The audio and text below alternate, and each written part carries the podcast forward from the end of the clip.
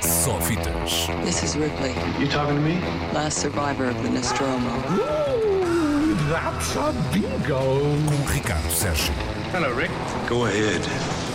Make my day. Ora, cá está ele, Ricardo Sérgio. Bom boa dia, tarde. André. Olá, muito, muito bom dia. Boa estreia esta. Ainda não tinha acontecido. Não, Não. Pronto. Com- Pronto, mas olha, boa estreia. começou com um casamento, não é? É exato o que eu te a pulga com o Melody. Olha, hoje não, não quero falar de estreias, Uhum. apesar de estrear hoje o novo filme do Woody Allen. ah, na- pronto, estreia hoje o novo filme de, Woody Allen. De resto, tem, tem- a RTP tem estado a transmitir conce- eh, concertos, não, eh, filmes do Woody Allen à meia-noite. É possível, ainda há muitos filmes do Woody Allen que a RTP não transmitiu, portanto é uma oportunidade. Hoje estreia mais um filme do Woody Allen. Mas como disse, não queria hoje falar de estreias. Acho que chegou a altura de falarmos de um dos, eh, de um dos assuntos do momento eh, no grande cinema, no Hum. cinema, no, um- dos grandes duelos da atualidade. Já se tem falado disto aqui há, alguns, há algumas semanas.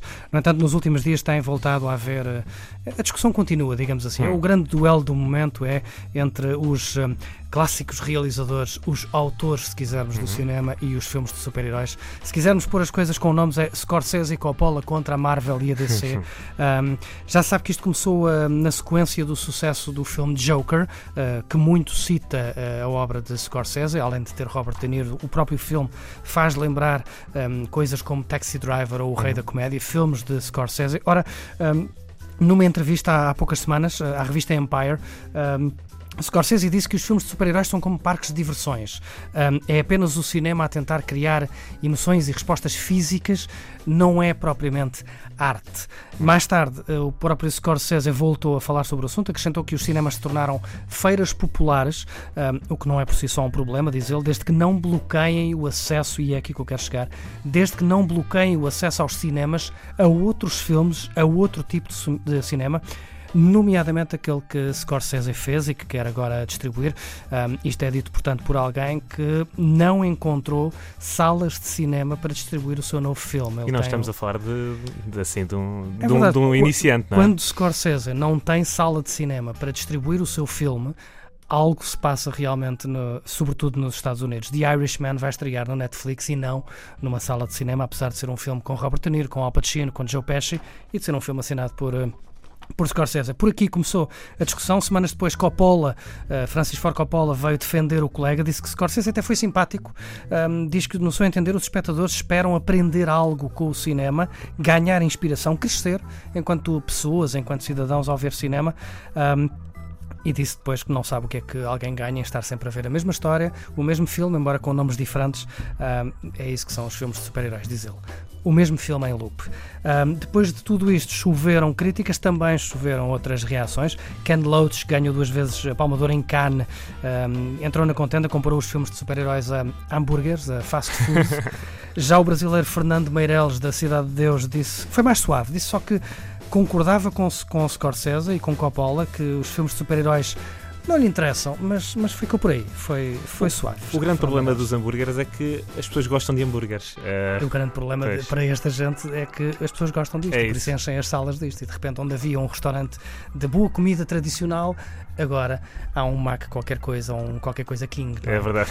Um, tudo isto deu então, como dizia, essas, essas reações. Os patrões da Marvel e da Disney também um, vieram logo defender os seus filmes. Todd Phillips, o realizador de Joker, e James Gunn, o realizador dos Guardiões da Galáxia, por exemplo, um, defendem que cada um deve ver o que quiser. James Gunn diz mesmo que o que se diz hoje dos filmes de super-heróis era aquilo que se dizia há 70 anos dos filmes de cowboys, há 60 anos dos filmes de mafiosos, era o que se dizia nos anos 80 sobre os filmes de terror. Uh, São todos iguais, é tudo a mesma coisa. Quem é que vai ver o mesmo filme outra vez? Um, Muita gente.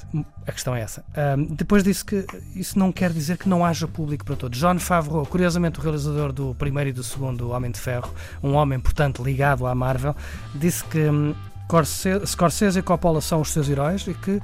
hum, com o que já deram ao cinema, ganharam o direito de dar a sua opinião, qualquer que ela seja, e, portanto, nós temos mais é que ouvir o que eles dizem e aceitar a opinião Uhum. deles e, e com respeito. E tudo isto também acontece na semana em que estreia Watchmen, estreou neste, neste fim de semana, a série Watchmen.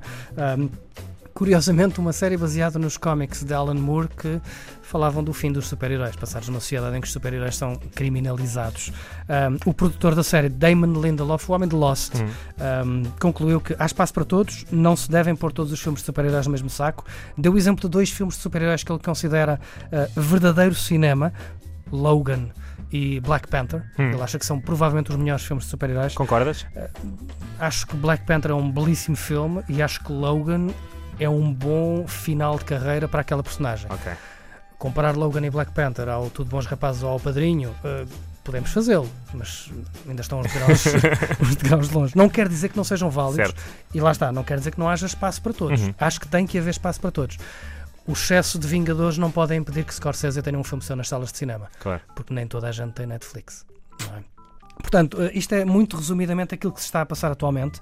Eh, Já, já se falou disto, vamos continuar a falar disto. De certeza que no final do ano este vai ser com certeza o filme de 2019. Ah, agora, estejam de que lado estiverem, Team Scorsese ou Team eh, Capitão América, ah, esta é uma das mais saudáveis discussões desde que se falou de Netflix. É cinema ou não é cinema? Ah, a verdade é que ah, há muitos filmes de super-heróis para estrear nos próximos meses, muitos mesmo para estrear nos próximos meses. O filme de Scorsese estreia no final do mês que vem Na Netflix. na Netflix. Pois. eh, Sinal dos tempos. E eh, eu eh, há pouco falava aqui sobre o Joker, que, que fizeste uma menção. Aliás, é impossível não se falar do Joker nesta altura, porque, enfim, está a ser um sucesso. A minha pergunta É, é, é já o filme de super-heróis com mais, hum, que mais dinheiro arrecadou nos cinemas americanos. a minha pergunta é isto era expectável? Não. Não. Ninguém que isto- esperava que porquê Joker isto está a tivesse acontecer? já, sucesso. já é atribuída alguma, alguma justificação? Se calhar porque lá está, porque foge um bocado àquele canon do, do filme de. aqu- Aquilo que Coppola diz que, o Uhum. que é sempre o mesmo filme, mas Sim. não é sempre o mesmo filme. Vai buscar alguma coisa àquilo que se passa e depois porque está a causar uma grande discussão sobre. Primeiro, eh, é um bom filme ou não é um bom filme? Sim. Eh, É uma cópia dos filmes de Scorsese ou não? E a outra discussão é será um filme sobre um vilão glorificado ou não, ou só mostra que as coisas hoje estão, hum, estão assim tão más que até um filme sobre um vilão pode causar esta discussão. E acho que esta curiosidade toda faz com que as pessoas vão ao cinema ver o filme. Depois, Joaquim Phoenix, toda a gente diz que poderá, poderá vir a ganhar O Oscar, Oscar, de melhor ator, sim. toda a gente diz que o filme vai de certo ser nomeado para muitos Oscars e é verdade, ele está nas casas de apostas a ficar em grande, em alta e portanto, quanto muito se fala de um filme, muito mais gente quer ir ver o filme. Agora, não era esperado. Até porque já se fala em sequela e na altura em que o filme saiu disse: não, não, isto nunca vai ter sequela, isto é um filme, isto é um standalone. Já se fala em sequela, já se fala em misturar o próximo Batman com este Joker. O que será engraçado ver Joaquin Phoenix contra Robert Pattinson. E eu ainda não vi o filme. No outro dia fui ao cinema e não havia, não havia bilhetes. Eh, a duas sessões, eh, às nove da noite, e estavam as duas esgotadas. Vai ver, vê, aprova- e, vê, e vê no cinema, é um daqueles filmes que merece ser visto no cinema. É daqueles filmes que eu aconselho a ver antes de, eh, antes de discutir o filme. Ok.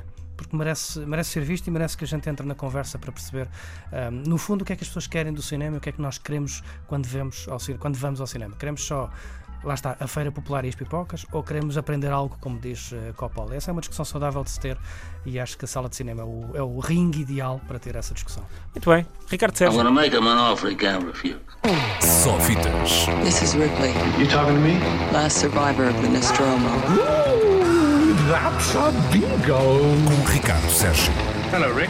Go ahead. Make my day.